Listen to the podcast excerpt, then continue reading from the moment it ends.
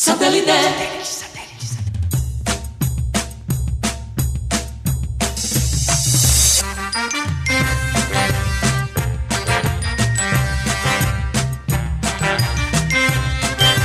Oye, tú sabes que me dijo un amigo que si con quién podía hablar en soledad para filmar una película de esas del viejo oeste. ¿Te acuerdas que entraban los forajidos así en caballo con las pistolas? Dije, bueno, ¿y tú qué le has visto a Soledad de- del, del viejo oeste? Bueno, no sé, pero podría ser la locación precisa para una película de vaqueros de esas, de plomeras y Tienes vainas. razón. Bueno, iniciamos, Gori. Ahí en la plaza, en la plaza puede hacer el duelo de los pistoleros. los decía ahí en la plaza. Y bastante carro de mula. Y, este, y llega la diligencia y entonces y esas películas de vaqueros fueron del carajo. porque yo, por ejemplo, en la época del cine, del cine del, del western, como le llamaban a, esa, a ese cine, el cine de las dos pistolas y de las cananas y de los duelos esos así, de- del más veloz y tal, y de, los, y de las minas de oro y del asalto de los bancos. Y pasaba una bola de hierba seca rodando con la Y misma. una bola de hierba seca por el desierto. sí, esas películas del carajo. Yo hice un viaje por, esa, por ese desierto, recordando ese cine y, y los pequeños promontorios y pequeños cerritos así, de donde el man se ponía así detrás en el cerro ¡ting! y esperaba que bajaran allá por el cañón los, los, los que venían persiguiendo. ¡ting! Y preciso, le volaba primero el sombrero y después Ringo, Ringo, eh, de Ringo y todo eso. Ringo Sabata, Trinity. Bueno, quieren hacer una película de vaquero en soledad. El Kimo sabe. Bueno, pero, hay- pero, ahí- ¿Cuánto podrían cobrar por la locación? Porque eso hay que pagarlo. bueno, pero ahora ahí no están las diligencias, pero están los motocarros. Bueno, es que como todo tiene su cambio, la- las diligencias son los motocarros. eso. Los motocarros. eh, antier vi, mío. vi un tipo que incluso le tomó una foto que va con su motocarro y lleva a- herido a, la, a la- a una parte del motocarro del lado derecho, una jaula con un canario. El tipo va manejando y tiene la jaula con el canario ahí pegada en, la, en el motocarro. A propósito que hoy salió la ley, la ley no, el decreto contra la violencia animal. Los, Y eso, eso es una especie de violencia. llevar los chinos que se preparen, porque hay chinos. ¿Tú- ¿Tú te acuerdas, Parenco? Hay que la perrera esa que había ahí por las flores, que los mataban a tranca y los vendían a tres dólares. Los pobres perritos, estos cacri que dicen callejeros. Los chinos de la grada china, la ra- draga china esa, acabaron No con los, pobre perro ese. no, pero los chinos no eran los que los mataban. No, no, ellos no mataban. E- Ellos, ellos compraban. compraban. el cadáver. El que lo mataba era la gente de acá. Joder, Tú sabes lo que comerse un perrito de eso ahumado. Bueno, pero es que los chinos, el otro día, fíjate, pero es que mostraron... los chinos comen perro a ver allá, pero son perros que ellos crían especialmente para eso. Sí, pero tú no te puedes imaginar un perrito lanudo de eso, bonito, tal, guindado hacia oye, Viste de perro. no, no te lo puedes imaginar. Lógicamente que en nuestra cultura esos animalitos hacen parte de la familia. Tú no te lo puedes imaginar guindados así, ahumándolos para comérselos en escabeches o qué. Porque deben ser puro pelo, ¿no? Bueno, pero fíjate que los paisanos de Rodolfo, los paisanos de Rodolfo comen mico. Bueno, comían mico. Este es un, O sea, eso- este un déjà vu, ya. Creo, que Sí, sí, no, no, ya eso, eso, eso lo quitaron a esa, esa- Hombre, porque el mico, me cuentan a mí que ahí en San Juan Nepono- Nepomuceno, de donde es Rodo, cazaban el mico. El mico le ponían un guineo maduro, pelado, en un hueco. El, el mico metía la mano, agarraba el guineo y cuando lo iba a sacar no podía sacar. Pero él moría porque él no soltaba el guineo. Dice, "Che, oye, después que me lo voy a soltar. Es como cuando tú te ganas una plata, la tienes ahí, la vas a soltar. ¿Cuánta gente no muere con el un puñado de billetes en la mano por no? Ay, tú O con el carro te van a... En fin, mucha gente como el mico muere con el guineo en la mano. Bueno, ¿qué dices Pero, pero, tú? pero a ver, así le pasó a un, a un tipo que tenía fama de, de canalero. Antes le decían gorrero. Como los de la FIFA, sí. Ahora llegó así donde había una reunión de amigos que tenían su botellita de ron Coblan. Ajá. Y ese hombre se pegó y tal. Le dijo, ya viene el canalero, pero ja, vamos a darle el trago porque le echa cuento y vaina y vacila, vamos a darle el trago. El doctor Canal. Le, dieron el tra- le, echaron- le sirvieron un trago, pero no se dieron cuenta que dentro del vaso había una cucaracha. Mierda, Y el tipo ras, empina el trago aquí con esa ansia. No no me digas Y Marenco, acuérdate que están almorzando a la gente. Y que cuando, te- no, pero te conociente el pataleo de la... El hombre aguantó, no, no, no, no tragó. Y entonces le dice, ¿qué pasó? Y dice, bueno, bota, y el trago. ¿Qué hago con el tra- ¿Qué hago con el tra- Es así, cuando Happy Lora ganaba y tal, todo el mundo, happy, happy, happy. perdió una pelea donde el peso le hizo daño, que fue con el Jíbaro Pérez de México, pero ahí la gente lo trató bien y todo eso. Pero después fue a pelear por el título de la OMB con Gaby Cañizales. Y él tumba a Cañizales con una izquierda en el segundo round. Le metió una izquierda, que era la mejor mano de Happy. Y el Happy creyó que el, tipo, que el tipo estaba listo y se metió a rematarlo y el Cañizales lo estaba cazando.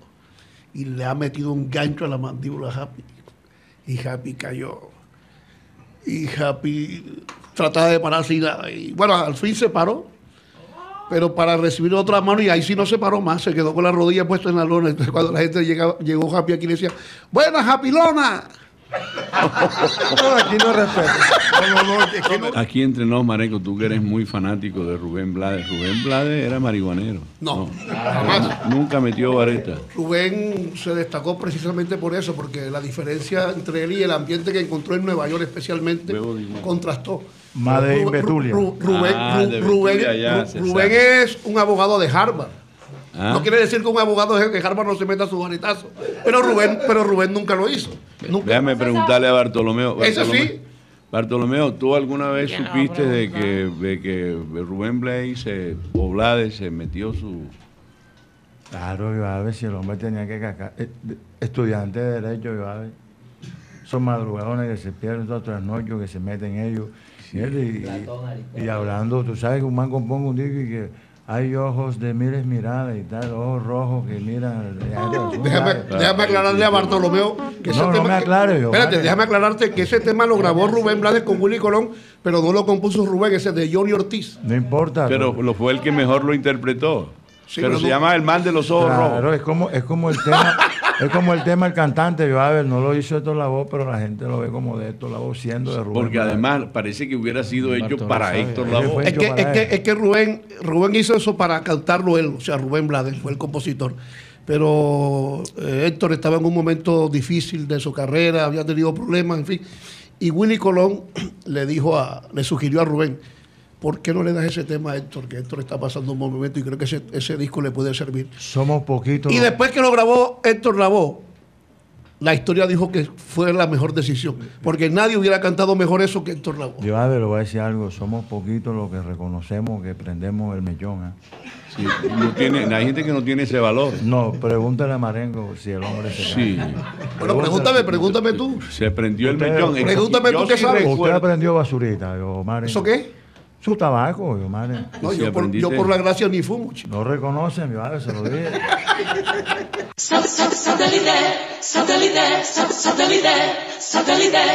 Carmelo Valencia, bienvenido a programa Satélite. Te habla Karina González. ¿Cómo te encuentras el día de hoy, Carmelo?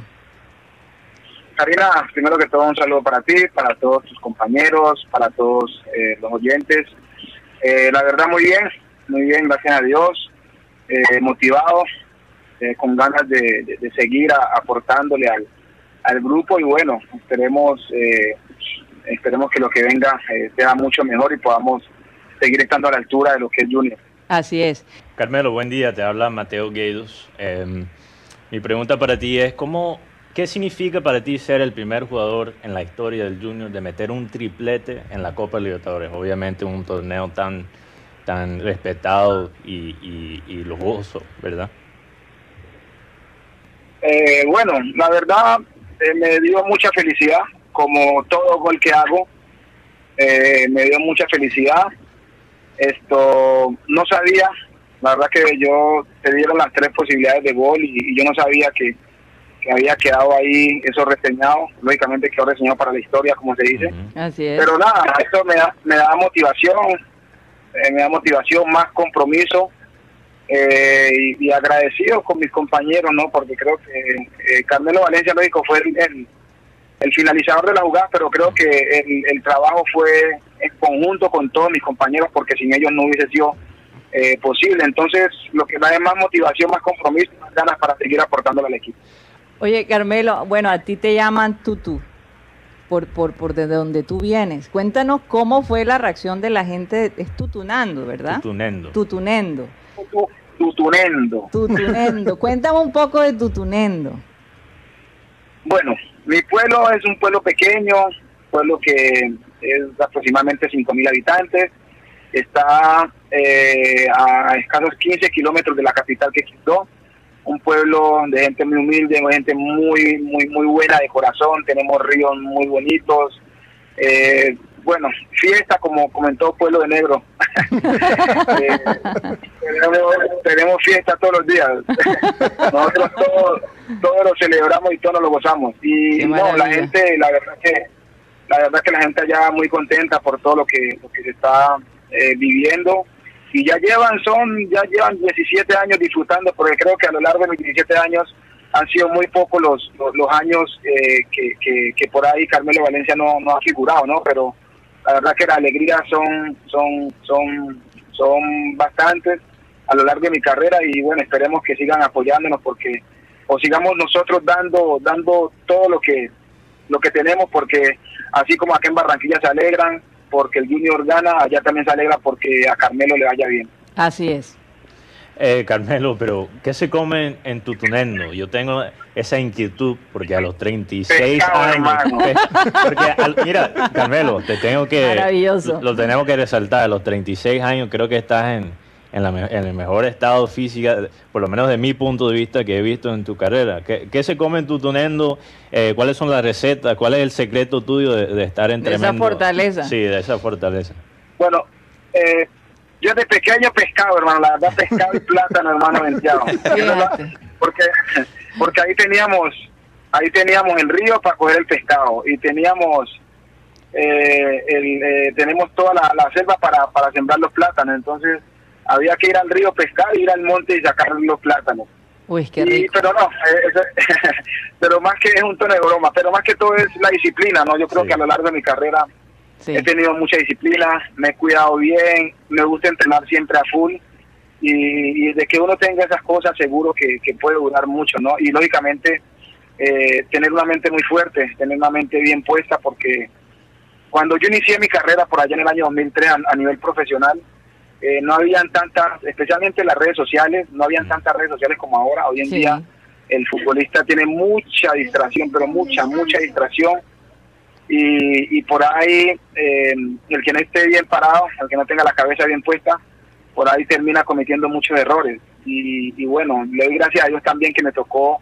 iniciar mi carrera con una cama de jugadores importantes, que, que, que tomé ejemplo de ellos, caso Víctor Hugo Aristizábal, eh, Oscar Córdoba, Chicho Serna, jugadores como Galván Rey, con mucha disciplina, con mucha jerarquía, digámoslo así, Sí. Protono Grisales, Protono Grisales, que cada vez que, que te veían que, que te querías descarriar, por ahí ahí mismo te apretaban. Y uno como Sí. joven tenía que, sí, no, tenía que hacer caso. Entonces, Claro. eh, le doy gracias a Dios porque, porque, porque tuve muy buenos guías y yo gracias a Dios también siempre fui muy obediente. Entonces, como nunca fui rebelde, pude tomar eh, los consejos de ellos y, y creo que hoy en día eso a mí me ha servido mucho. Bueno, Carmelo, te quería preguntar si tenemos hinchada rojiblanca en Tutunendo en estos momentos y cuéntanos un poco Sí. tu, tu estadía en Corea del Sur. Eh, bueno, obvio, tienen. eh, en, en Tutunendo cambian de, de, de, de, de- de- de- de equipo cada vez que yo cambio. Sí. Cada vez que yo cambio, cambian de equipo todo. Entonces ya tenemos 5.000 hinchas más. Eh, Maravilloso. Y mi paso por Corea del Sur, hombre, la verdad, eh, en lo futbolístico para mí fue bueno, ¿no? Pero tuve una experiencia difícil Mm. eh, porque infortunadamente me lesioné. Mm. Eh, me lesioné en un juego, en un entrenamiento, perdón, y, y se me rompió la rodilla. Y tenía tres años de contrato y nada más pude eh, estar uno. Pero en la participación que tuve, que no fue mucho, hice ocho goles. Y, y fue bueno, la verdad fue bueno. De hecho, los coreanos hicieron todo para que yo continuara, pero pero estaban violando también mis derechos porque eh, me tocaba entrenar lesionado. Y, Fuerte. y- y lesionado es imposible jugar, claro, tenía la Sí. rodilla rota y ellos eh, decían que nadie necesitaba operarme cuando sí tenía que operarme. Entonces me tocó rescindir el contrato, volver a, acá a mi país, me operé y siempre fueron ocho meses para recuperarme, ¿no? Entonces, eh, eh, por ese lado fue difícil, pero en, en general eh, fue bueno. Y por China, bueno, por China fueron cuatro años Sí. y en China sí fue excelente, creo yo, el paso por China. Hoy en día todavía el, el hincha de, de los dos equipos que estuve me recuerda, me escriben porque Wow. Fueron cuatro años maravillosos. ¿Y aprendiste chino? No, No tenías tiempo con seguridad. Ey, no, y aparte, aparte es dura, perdón. Es duro, es duro. Muy difícil, muy difícil. Eh, el- el- cuando llego a Corea, el primer- fue mi primer año como, como jugador internacional. mm, eh, no sabía ni, ni, ni, ni- no sabía ni coreano ni inglés. Entonces ese era un problema para salir a la calle. Entonces cogí el carro y a toda hora vivía perdido. Eh, Oye, pero te atreviste a manejar en Corea, eso no es cualquier cosa tampoco. sí no pero pero uno después va, va aprendiendo. Ya después coloqué coloqué el, el bueno ahora acá en Waze no, no recuerdo ya qué qué programa se usaba y ya comencé a usar ese ese, ese, ese programa satelital y ya me podía dirigir con mucha facilidad bueno ya después lógicamente el inglés se aprende mucho más fácil Sí. y aprendí lo, lo básico, lógicamente, lo básico, lo que necesitaba y ya pude, ya pude salir normal. Y ya cuando fui a China, la verdad que la experiencia de, de- porque en, en Corea estuve en 2010 y a China voy en 2013, entonces Sí. fueron dos años después cuando llegué a China.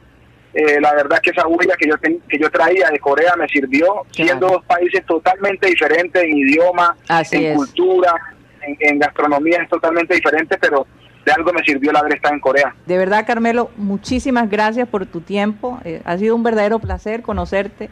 Hombre, eh, qué sentido del humor, qué, qué, qué- qué experiencias las que tú puedes aportar, de verdad. Un abrazo fuerte y muchos éxitos.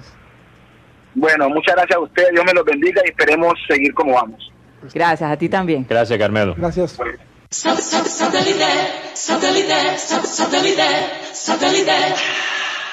Teatro Rex tiene su historia para jóvenes y veteranos. Bueno, los jóvenes no tanto porque el Teatro Rex está cerrado hace años. Sí, ahora ya, ya es un centro comercial. Pepe, ¿tú te acuerdas que había peleas? No, no, acaban de abrir, acaban de abrir un restaurante, un amigo mío, José Nieto, que es historiador. En el Rex. Él En es- el Rex. creo que él es hijo de él es hijo de Pepe Nieto, el que hijo- del, del Claro, profesional. claro. el que dice. Pepe, el que dice Pepe es el, el que era Cine Colombia. No, no, no, te estoy hablando Que del en la carrera 45. Pepe. 45, que en la última época daban únicamente películas porno. Es decir, que el pene volador. y unas colas del carajo, porque había la, la gente que pasaba en el bus le gritaba a los que estaban en, vayan, vayan, enfermos. Y tal, tu madre. Yo vi ahí vi un cartel. Entonces yo, yo oía ahí, envidia, le decían los manes que estaban oyendo. Ahí- ahí había un cartel, estaban anunciando una película, 20 centímetros de placer. Sí, 20 centímetros de placer y aquella que la vagina glotona. Oye, Entonces mira, la bajaban de, pero aquí le pene un volador y esa. Aquí le inventaron un cuento a un amigo nuestro. Ajá. que se metía ahí en el, en el Rex y era mentira. Él tenía su oficina ahí en esa misma calle y guardaba el carro ahí cerca. Entonces todo el mundo creía que él salía del Rex. ¿Sabes quién es ese amigo? No me digas, Pepe, deja la vaina, déjale algo a la imaginación para que Usted, vaya usted diciendo. me permite, le cuento, eh, eh, La- nosotros estuvimos ahí vigilando y controlando pues, la seguridad de la gente que estaba recuperando la edificación Mm. y lo más complicado en la restauración fue quitar un cucayo que había en el piso. No sabemos de qué procedencia. Pero, pero sí. Oye, pero, No, no, no, pero, no. pero fue simpática y, y- y, eh, la, la nota que vi ahí en el Heraldo sobre la recuperación de ese sitio Sí, sí, para, sí. para algo Emblemático. cultural. Sí. Y la explicación que él da ahí sobre la historia de ese, de ese monumento. Miren, yo lo voy a hacer un poco grosero, tal vez. Grosero desde el punto de vista de- de- del manejo. Pero hubo más de una defloración allí eh, en, en- en la silla. Porque encontraban señales en la silla, señales de defloración. Mira, este, este teatro fue, fue crimen. eso, ah, la escena del crimen. Ese teatro tuvo una incidencia pornográfica del carajo, no nos digamos mentiras. Pepe, y antes, ahora, por ejemplo, tú sabes que antes los pelados eran pajizos, porque no había. este, todavía. Porque, pero ahora los pelados ya pues, se llenan de razones. Las muchachas hoy son un poquito más abiertas, más, más, eh, más eh, no, y, que, pero- y que mire que uno puede cargar con esto en- a cualquier Pero lugar. que- que- A ver, pero en los años que fue- era manoletina ¿Sabes lo que dice el, ¿ah? el doctor Marrugo, Pacho Marrugo? ¿Qué dice Pacho? Está buena la carne que venden ahí, pero que la acompañe con astilla de yuca. A ver, yo, Total, eh, ah. ese teatro yo estudié, tuvo. yo estudié en el Codeva con un compañero que fue, fue portero en el Rex. Fue portero Fue del portero, Rey. entonces gratis. Buen equipo. y había entrada gratis. Entonces, como nadie iba, decía, ay, ¿cuándo van a llevar el miembro a cine? ¿No te parece? No, pero, pero ese teatro no, no, tuvo ese una teatro historia, es súper histórico. Sí, pero tuvo una historia también simpática, buena.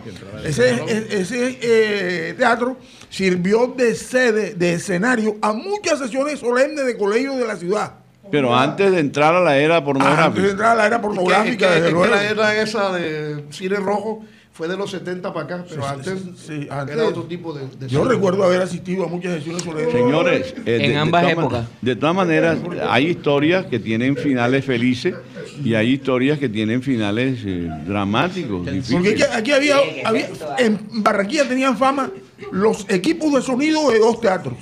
El del Metro, que se decía que era el mejor, y el del Rex. Eran fantásticos los equipos de sonido. ¿Por qué, Pepe? No, la- la- el sonido de- de- de- del teatro era excelente. La película no, no se iba. No, En todo se caso, cuando tú decías que ibas para el resto, te quedaban mirando así como. Pero en los mierda. 70, en los 60, En ¿no? los 70. 70, 80 y... A ver, Pepe, tú en los 70, en el año 70 concreto, ¿tenías cuántos años? En el año 70 tenía yo 23 años. No, pero ya tú estabas de ya, ya. Sí, ya yo- habías tenido ya experiencia. Ya había tenido. ya yo experiencia casado- legal. Ya yo me había casado dos veces. A los 23, Pepe. Claro. ¿Y Marenco cuántos años tenía para ver dónde En lo 70. ubicamos? 10 añitos, Ya ese venido para. 10 añitos. Yo tenía en el año 70, 45, a ver, tenía 25, no, ya estaba casado. No, ya después de casado daba pena coger cola ahí en el repro. Y mierda, imagínate tú, ¿qué tal esa? ¿Qué tal esa? Pero ¿Qué, Teo, A ver, pero ¿cuántos fíjate, años pero- tenías tú en la época del Rex, sí Teo? iba. Yo no había nacido. Aquí, aquí todavía están investigando en la organización porque un computador que teníamos aquí se llenó de virus. Y entonces comenzó la investigación. Hombre, no joda, ese computador siempre está lleno de virus. Y andábamos buscando, "Oye, pero ¿por qué ese, si ese computador tiene código de seguridad y tal? Uno, pues tú puedes entrar al historial de los computadores y ahí están todas las páginas que las personas que ha estado ahí visitan. Claro. Y entonces llegó el investigador y fue al historial. Había como 80 páginas pornográficas. Pero te puedes imaginar, Pepe, el salto del gato, el salto del chivo, el, el cuarteto rufino. ¿Cómo, cómo Pepe, dice? A ver, tanto. sí, el gato volador. De todas esas páginas. que- Ese poco animalito. no se supo, ah, es la hora que no se sabe quién mira esas páginas pornográficas. Se sospecha, y eso lo está investigando Cadillo, que lo puede tirar en cualquier momento. ¿ah? Bueno. Yo me quedo callado porque sé que esas páginas tienen su dueño. Con razón, enseguida el, el ingeniero dijo, con razón, todas esas páginas pornográficas están cargadas de virus. Claro. Cuando tú veas que un computador está cargado de virus, júralo que hay pornografía a bordo. Sí, señor. No, no, no, no. No se meta Oiga, con Guti. El software no está trabajando como, como debería.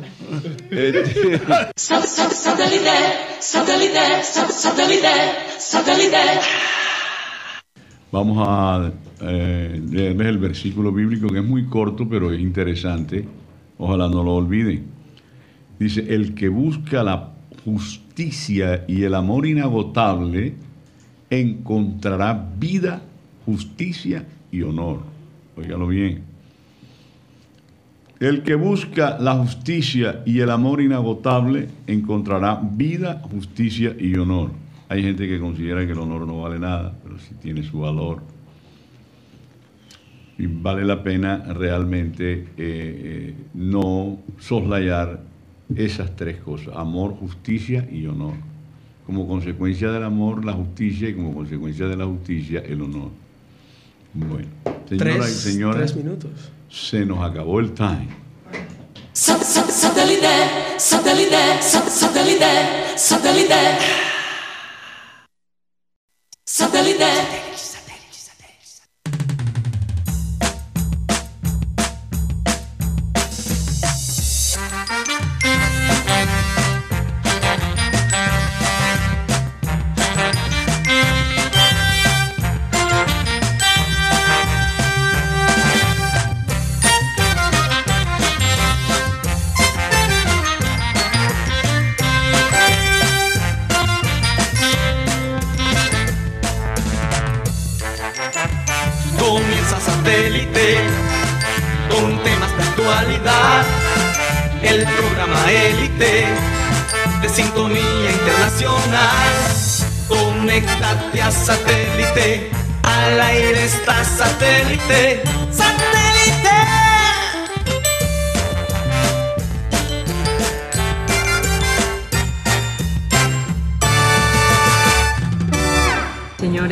bienvenidos al programa Satélite.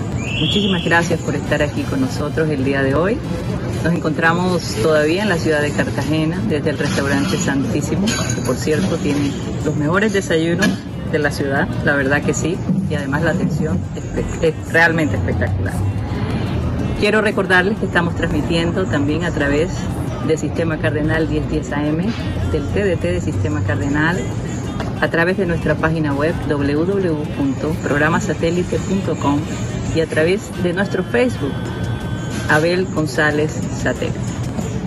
Hoy, en nuestra segunda parte del especial, tendremos entrevistas que ustedes han escogido como las mejores y además entrevistas de, de la nueva generación y entrevistas de Abel González Chávez también. Sé que lo van a disfrutar mucho, seguramente tanto como nosotros lo hicimos.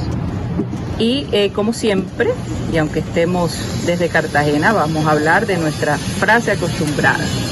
Y dice así, quien vive temeroso nunca será libre. Hay que hacer cosas que nos saquen de, de nuestra comodidad, cosas que, que nos reten. Así que, bueno, los dejo con esa frase y con el especial que hemos preparado para ustedes. Muchísimas gracias. Sat- sat- Satellite, satellite, sat- satellite, satellite. Buenas tardes, les habla Benjamín Gutiérrez y vamos con un resumen del fútbol internacional y sobre todo de la Copa Sudamericana. El equipo barranquillero, que dirigido por Luis Amaranto Perea, jugará esta tarde, esta tarde noche contra Plaza Colonia en Uruguay. Para destacar que Junior estrenará su, su tercera, tercer uniforme en este certamen. Junior formaría con Sebastián Viera en el arco, por derecha Marlon Piedradita, los centrales Rosero y Mera, y por la zona izquierda Gabriel Fuente. Los dos volantes de marca serían Didier Moreno y Leonardo Pico, una pareja discutida. En los, otros, los extremos, Edwin Cetré y Sherman Cárdenas. En punta, Freddy Nestroza con Teófilo Gutiérrez. Mientras que el equipo uruguayo formará con Mele en el arco, Kit, Pérez, Cafiro y Ruiz, los, los cen- centrales y los laterales, Fernández, Caballero, Sousa y Sur, los, los volantes creativos y de marca, de Oliveira y Dible, la delantera del equipo de Plaza Colonia. Como decíamos ahorita, Junior se ha enfrentado a equipos uruguayos en certámenes internacionales 10 veces, con 5 victorias, 3 empates y 2 derrotas. Junior también enfrentó en la Sudamericana a Montevideo Wanderers, que fue el primer equipo uruguayo que enfrentó en este certamen. La serie quedó 0 a 0 y en penales venció el Junior de Barranquilla al equipo uruguayo. De esta nómina todavía quedan jugadores como Sebastián Viera, David Murillo, José Luis Chunga, James Sánchez y Michael Rangel. Por otro lado, el fútbol colombiano sigue dando tumbos en la Copa Sudamericana. Nacional empató 1 a 1 con el equipo River Plate de Uruguay. Deportivo Cali le ganó 2 a 1 a Millonarios en Bogotá y Tolima empató 0 a 0 con Unión La Calera en Chile.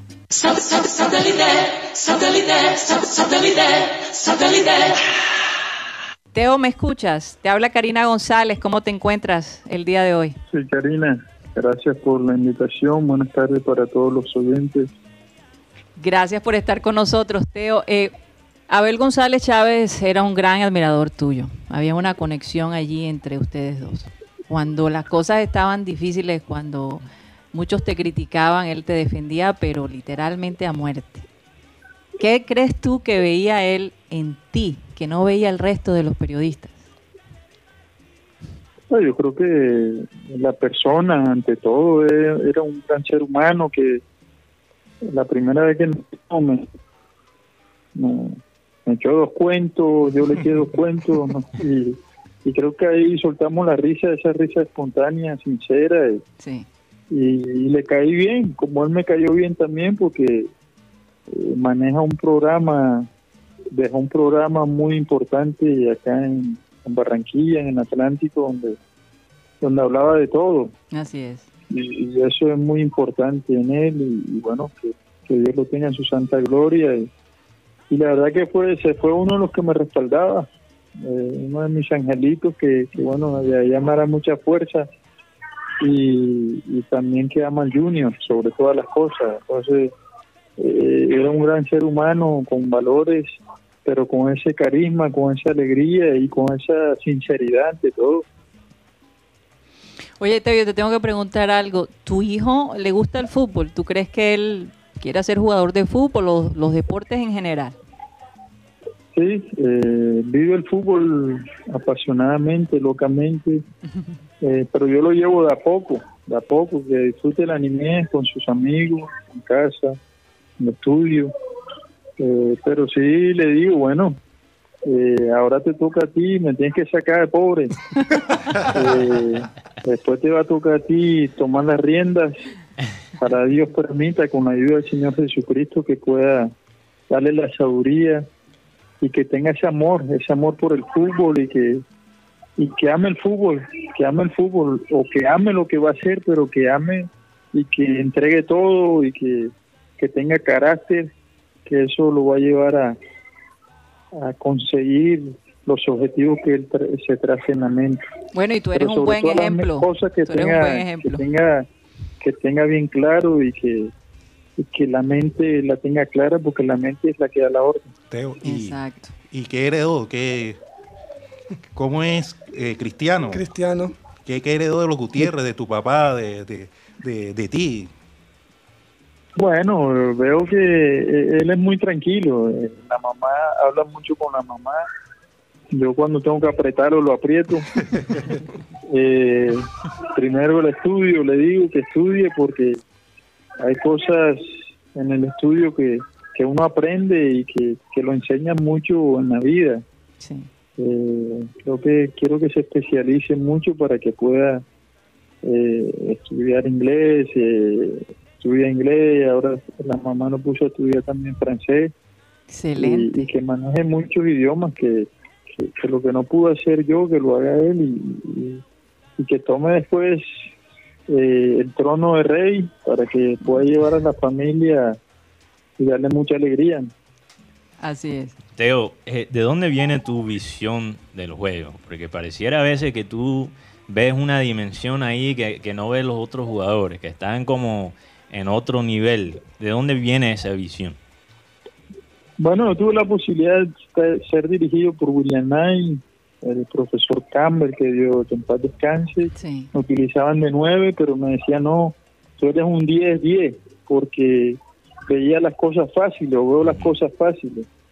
Eh, y eso me ha ayudado a, a en el fútbol marcar la diferencia futbolísticamente, ayudar siempre al equipo y me he caracterizado por eso, por ser útil para el equipo, por darle lo mejor al equipo, al servicio del equipo y el equipo te lleva a ser figura a ti. Eh, y a mí lo que más me gusta es dar pase.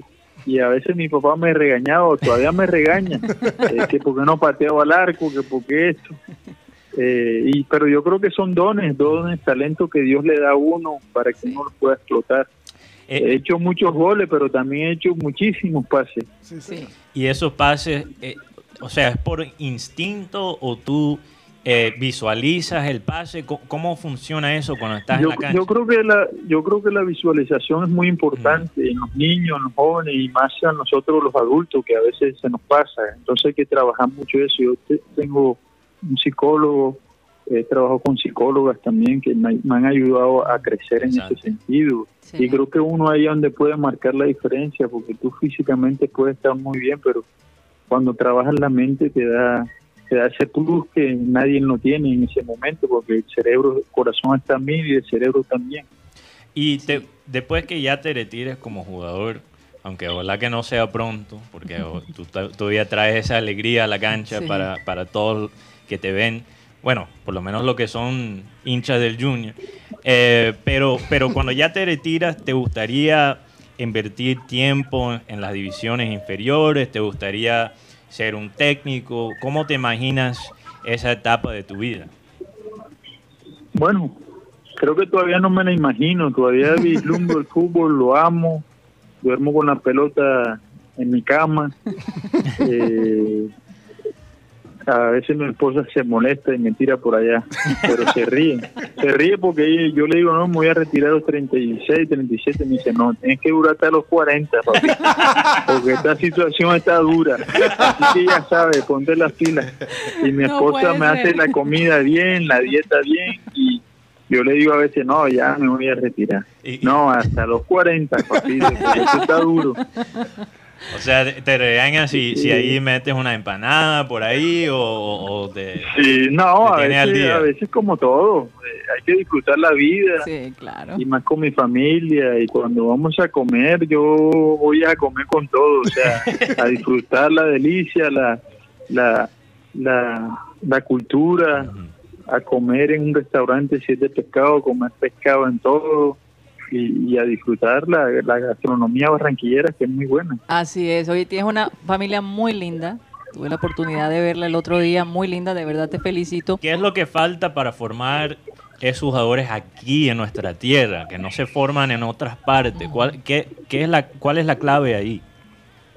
No, yo creo que la, la, la clave es eh, entender al ser humano, entender al niño, al joven, eh, sacarlo un poco de ese ambiente, llevarlo a una sede, a un centro de alto rendimiento, ubicarlos ahí, entrenarlos ahí, pero entrenarlo de verdad, con su eh, psicólogos, psicólogas, nutricionistas, eh, eh, trabajo específico, eh, eh, neuro, neuromuscular, neurociencia, y que ellos marquen la diferencia después en la cancha. Yo creo que un poco de todo, ¿no? Un poco de todo, de alegría, de estudiar, eh, y cosas que, que a uno todavía se le escapan y, y creo que, que Junior puede tener un, centro de alto rendimiento aún mejor y poder explotar a los niños, explotar ese talento que tiene el jugador costeño, porque los costeños somos especialistas en, ser- en en explotar goleadores, Sí. en explotar talentos, y creo que ese, ese,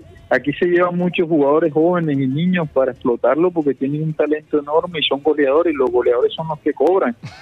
Eso es verdad. Oye, Teo, tienes una hija. ¿Cómo ves tú el fútbol femenino? ¿A tu hija le interesa el fútbol también? Bueno, a ella le gusta más que todo el, el, el voleibol, le encanta el voleibol. La mayor tiene 15 años, le, le gusta el voleibol y tiene buena talla. Y le digo, bueno, explota eso, sé la mejor y disfrútalo. Y la pequeña sí quiere ser gimnasta, me dice. La acompaño ahí a, a ver las clases. Un día entrené con ella ahí y nos a reír todo hasta los profes. Y yo le digo, pero es que a veces el fútbol no es solo para una pelota, también puedes hacer otros deportes que te van a enseñar a crecer Sí, y, claro. y a llevar cada movimiento allá. Por eso a veces se ven movimientos raros en la cancha, pero es porque eh, es, to- es todo, es todo, una mezcla de todo. Así es, tienes toda la Teo, razón. ¿y cómo va la Fundación Teogol? Bien, muy bien, gracias a Dios. Siempre todos los años eh, sacamos un espacio para los niños. Ojalá Dios permita este año podamos eh, darle otra vez los regalos de Navidad. Sabemos de que de que esta situación y la pandemia ha costado un poco, pero tengo fe en Dios de que todavía seguiremos donándole a los niños, que eh, darle, sacarle esa sonrisa Sí. y, y poder ayudar también a la escuela mía a que crezca. Y ya estamos en un sub-20A que es muy importante, o sea que tenemos tenemos jugadores de barrios humildes donde quieren salir adelante. Y creo que mi papá ha llevado un proyecto muy interesante, muy bueno que de pronto eh, a mí me tocará también tomar la rienda más adelante. Oye, si, si en efecto se lleva a cabo, déjanoslo saber, nos encantaría cubrir el evento. Eh, Abel González también con los niños era algo especial y siempre, eh, si podemos de alguna manera ayudar, pues cuenta con eso, ¿no? De verdad que sí. Entonces ahora te, te tenemos que decir, invita a, a, a todos esos fanáticos del Junior a que te vean el miércoles, ¿no? Porque estás diciendo que el miércoles posiblemente vas a jugar. Sí, si Dios me permite. eh, y bueno, y, y vamos a esperar que, que me dice el doctor, pero yo, estoy- yo me siento bien. Eso es lo más importante, la salud, la tranquilidad, la confianza. Y si el equipo me necesita, y estaré para, para besar otra vez esta camiseta antes de salir a la cancha y, y entregar todo por ella en beneficio de mis compañeros para el equipo. Así es, bueno Teo, muchísimas gracias por estar con nosotros, de verdad, aprecio tu tiempo eh, y bueno, y que, que hayas hablado de, de nuevo en este que es tu casa, programa satélite. Un abrazo fuerte para ti y tu familia. Un abrazo para ti y para todos en la mesa, que Dios los bendiga y vamos Junior para adelante. Así Un es. saludo a todos los hinchas del Junior. Gracias, mucho. Un abrazo, cuídate mucho.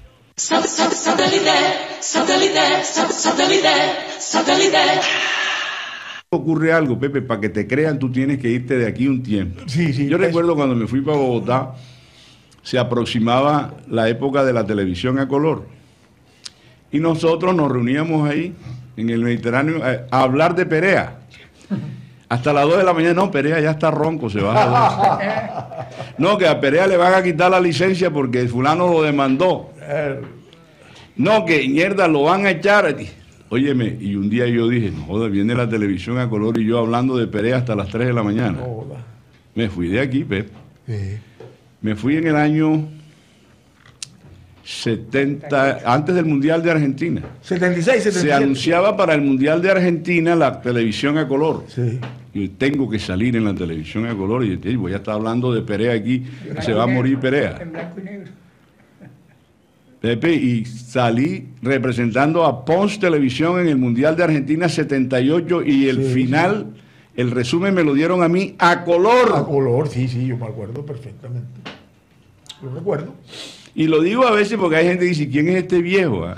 ¿De dónde lo sacaron?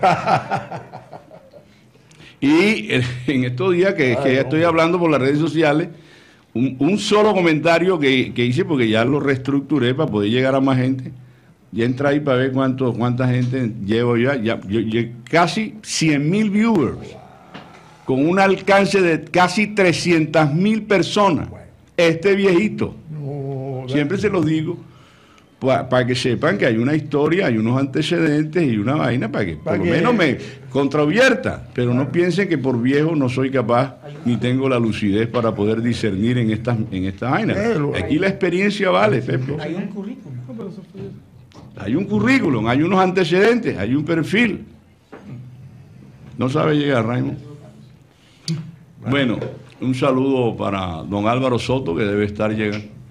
Eh, 93.983 reproducciones y 280.194 personas alcanzadas. Viña es un amigo nuestro de hace siempre. Él es- Viña, ¿cómo es que tu nombre, Viña? Luis Guillermo. Luis Guillermo Viña, amigo de nosotros de muchos años, siempre nos escribe. Es un hombre inquieto y se ve que. Comunicador, tú Un sabes. comunicador. ¿Tú estás jubilado, Viña? ¿Ah? Tú estás jubilado. Desafortunadamente no. Pero eres un vago productivo. Sí, claro. Sabes manejar. el- Maneja- manejar, la, manejar las finanzas. Exacto, es un hombre brillante. y- bueno, mm, mm, sorpresa, sorpresa. Yo no la había visto. Eso se la traje de Chile. Yo llegué de Chile antes de ayer. Antes de ayer y se lo trajiste a Pepe. A Pepe, que lo habíamos chateado y él Ah. quería que le trajera uno. Y dije, bueno, lo prometido es deuda. Me llamó la Le ha traído Guillermo a. Pepe un- una, una bebida energizante que se llama cannabis, o sea, marihuana líquida. Marihuana líquida. Líquida. Mire, muéstrale cámara, dámele cámara para que la gente vea. Eso esta- la venden allá como vender gaseosa. En Chile, eso es muy normal allá. Allá los productos eh, derivados de la cannabis sativa Ajá. son comúnmente eh, libres por todas partes en Santiago. Bueno, pero es que mientras esto sea metabolizable, yo creo que eh, no Sí, pueden prohibir, porque el No, sí, problema, claro. el problema es cuando ya tú te metes el tabaco que lo llevas Verdad, sí, directo ya. al bolo. No, a ver, y además eso debe tener una preparación para que pueda ser digerible. Porque hace poco vimos la noticia aquí de que se intoxicaron no sé cuántas personas en el Banco Ma- Magdalena porque combinaron un sancocho con marihuana y se fueron para el hospital. La un marihuanero vergado, perdonen ustedes la expresión, que estaba observando, era el sancocho y dijo, ya trabaja todo el mundo aquí. Este, otra cosa, buscando una experiencia nueva, todo el mundo barrigón, trabajo. Ahora, ese Y es le un ha echado marihuana al sancocho. Para el hospital. Maloso, maloso, son malosos. Arepa de huevo, sí, muy sabrosa. Pruebe la arepa.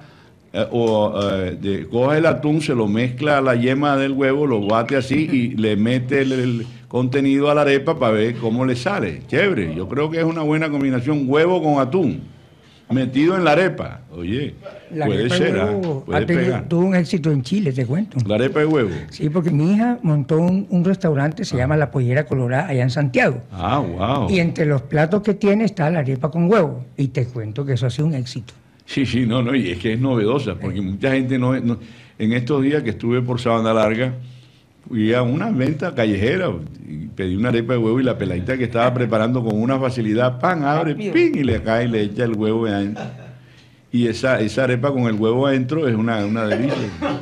Bueno, Es que, es que ese, ese producto es único de nosotros aquí en, Claro, en el Atlántico, y la pericia en el con- Atlántico y, y Bolívar. eh, Eh, por eso Curtis Iguala, cuando él vino a jugar béisbol aquí, que se, él se va, bueno, por eso se quedó aquí en Colombia, se amañó enseguida. Él se bajaba al Uruaco, antes no existía la carretera nueva, sí. al mar, entonces tenía que ir por la cordialidad y bajaban en el Uruaco, cuando regresaban de Barranquilla a Cartagena. Igual se bajaba porque tenía hambre, los otros gringos decían que no, que eso- esa, esa, que esa comida era para perro, que eso estaba sucio, que no sé qué cosa y tal.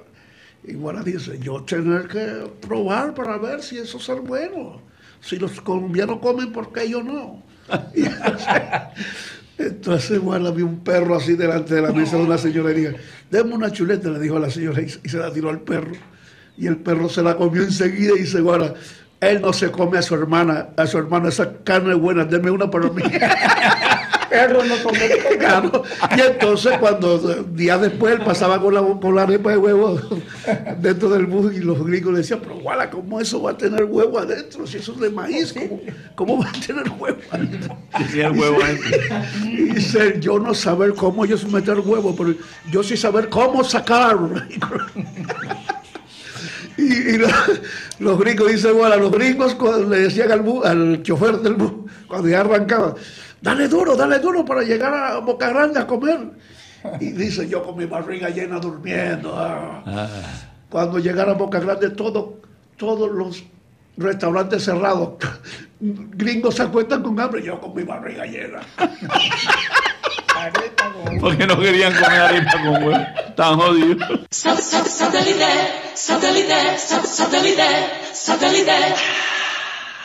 Bienvenido, profesor Ordóñez. ¿Cómo se encuentra el día de hoy? Le habla Karina González. Karina, muchas gracias, muy bien, muy contento de estar contigo. Eh, bueno, eh, recordando mucho a tu padre, teniéndolo siempre en la memoria, en lo mejor de mis recuerdos, y también a la honorable mesa de trabajo que te acompaña. Muchas gracias por la invitación. Ahora que dices recordando a, a tu padre, ¿qué, ¿qué recuerdos tienes sobre él? ¿Hay alguna anécdota que puedas compartir con nosotros? Bueno, una, una pelea que tuvo con Edgar Perea en Bogotá. ¿sí?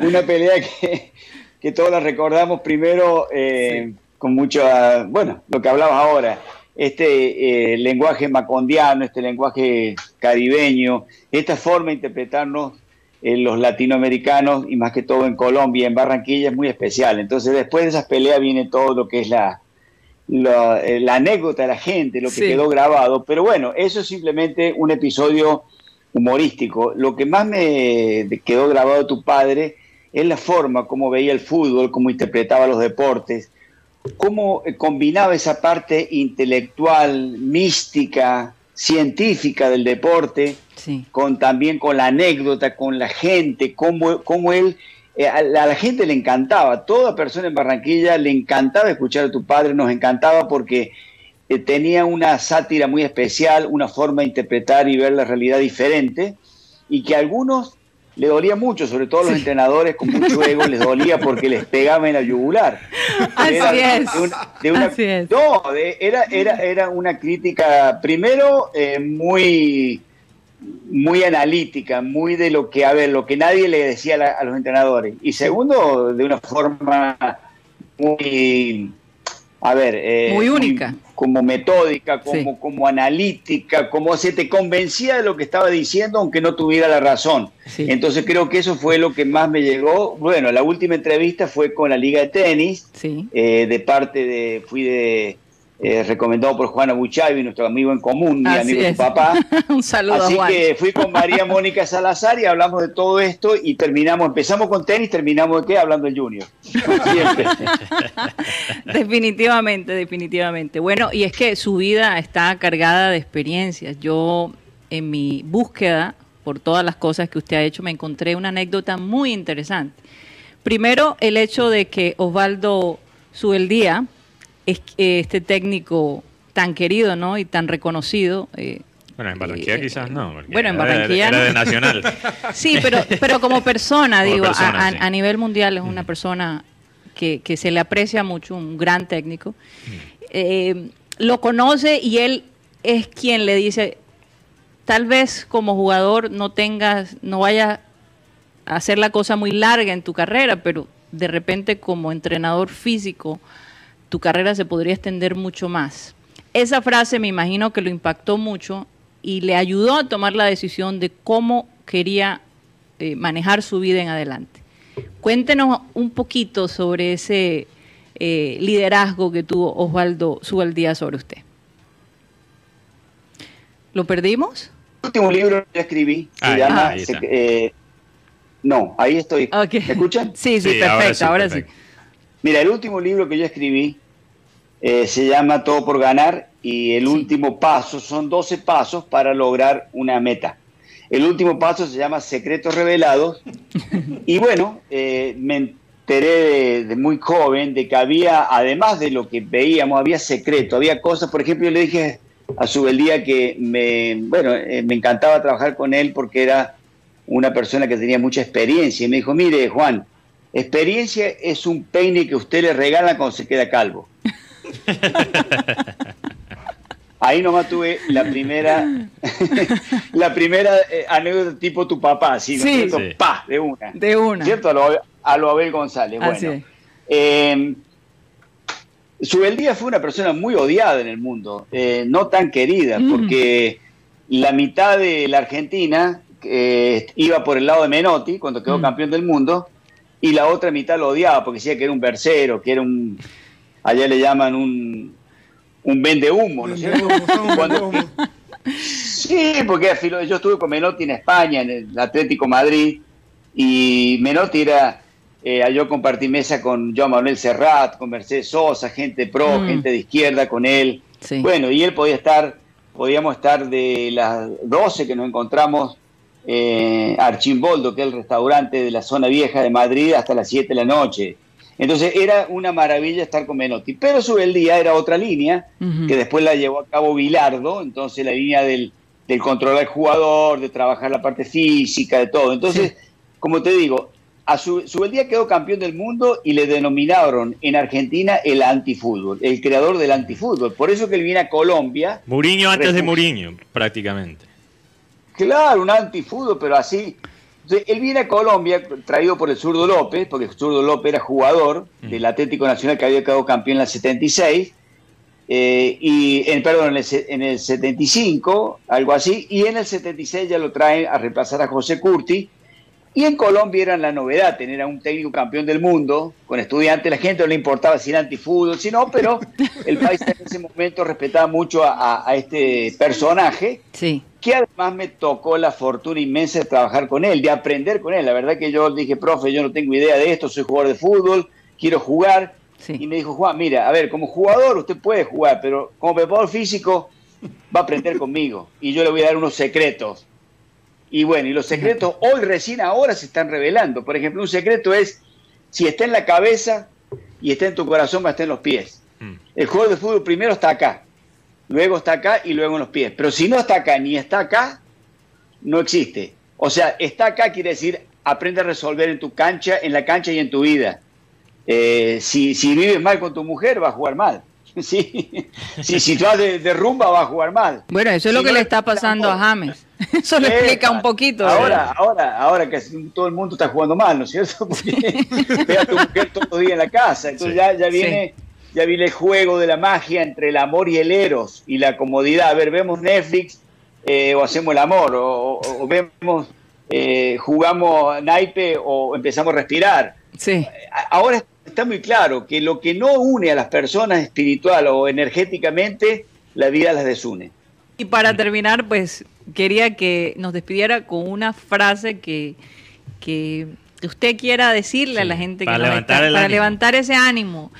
Eh, denos una, digamos, un Una condimento, píldora. unas píldoras, ¿verdad? De, de- de cómo levantar ese ánimo en esta época tan difícil.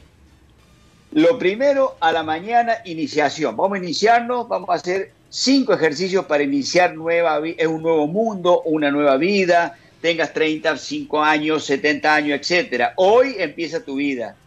Una vida es un día en miniatura, o un día en miniatura es tu vida. Entonces a la mañana trata de levantarte temprano para que tus pulmones ya estén cargados de oxígeno. Respira, sube los brazos, respira 30 veces. Si te animas a ir al parque a las 5 de la mañana, dale, después no se puede, 5 de la mañana. Luego toma todos los días cúrcuma, que es la leche dorada, cúrcuma, jengibre, pimienta y un poquito de leche en polvo, un poquito de leche de almendras, y ya va a tener el calor en tu cuerpo. Un, el calor en tu cuerpo mañana y a la tarde no permite el virus. Ahora, cualquier negatividad, ya sea de eh, pensamientos negativos, rabias, temores, exprésalos, anótalos, quémalos, que nadie tiene la culpa. Trata de no llevar eso a la gente, porque esa es parte de tu inteligencia emocional. Sí. Entonces, tener, tener el ejercicio de la respiración, camina, toma la cúrcuma, toma agua con limón y evita que esas emociones negativas te coman la mente, porque ahí es donde las defensas bajan y viene cualquier virus. Prepárate, porque este mundo es mucho mejor que el que, el que viene, mucho mejor porque tienes cinco síes, sí puedes, sí lo puedes hacer, sí puedes tener lo que quieres, sí puedes ser tú mismo, pero lucha, lucha y trabájate todo el día porque cada día es una vida en miniatura. Así es. Muchísimas gracias, profesor. De verdad que lo voy a empezar a hacer desde mañana. No hay duda de eso. Bueno, ya le contaré. Muchísimas gracias, profesor. Un abrazo fuerte. De verdad le deseo también lo mejor. Y bueno, de verdad un placer haberlo tenido aquí. Dale, Karina, muchas gracias a ti, a Mateo, a toda la mesa, muy, muy queridos ustedes, muy amables por la invitación. No, a usted, Gracias, profesor. profesor. Muchas gracias, muchas gracias. Bueno, de verdad que quedé con muy positiva. A partir de mañana comenzaré todas esas sugerencias que nos hizo el profesor Ordóñez. Y vamos a un corte comercial y ya regresamos.